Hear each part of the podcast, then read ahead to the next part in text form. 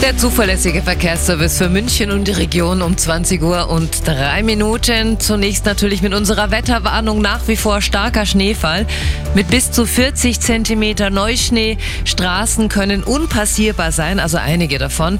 Vermeiden Sie bitte Autofahrten, wenn es nicht unbedingt nötig ist und fahren Sie bitte nur mit Schneeausrüstung bzw. mit Winterreifen und Abblendlicht. Wir fangen an mit der A8.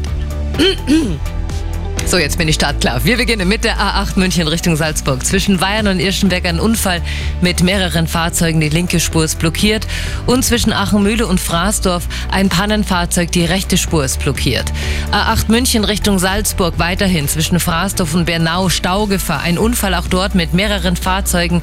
Die mittlere und die linke Spur ist blockiert.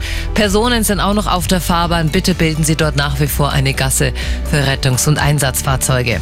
A9 Nürnberg Richtung München zwischen Allershausen und Kreuzneufahren eine ungesicherte Unfallstelle. Die linke Spur ist blockiert. Da haben Sie etwa 30 Minuten Zeitverlust. A95 München Richtung Garmisch-Partenkirchen zwischen Fürstenried und Dreieck-Starnberg ein Unfall. Der Standstreifen ist blockiert. Vorsicht, das Fahrzeug steht entgegen der Fahrtrichtung. A99 Südwest Richtung Nord bei der Einfahrt Neuherberg ein Unfall direkt im Kurvenbereich. Dort kommt es zu Verkehrsbehinderungen. Da bitte auch äußerste Vorsicht walten lassen. A995 Nord Richtung Richtung München zwischen Kreuz Süd und Sauerlach ein Unfall. Die rechte Spur ist blockiert. Fahren Sie mal da bitte überaus langsam. Dann Kreis Weilheim-Schongau zwischen Weilheim und Bad Tölz beziehungsweise zwischen Marnbach und Abzweig nach Magnetzried.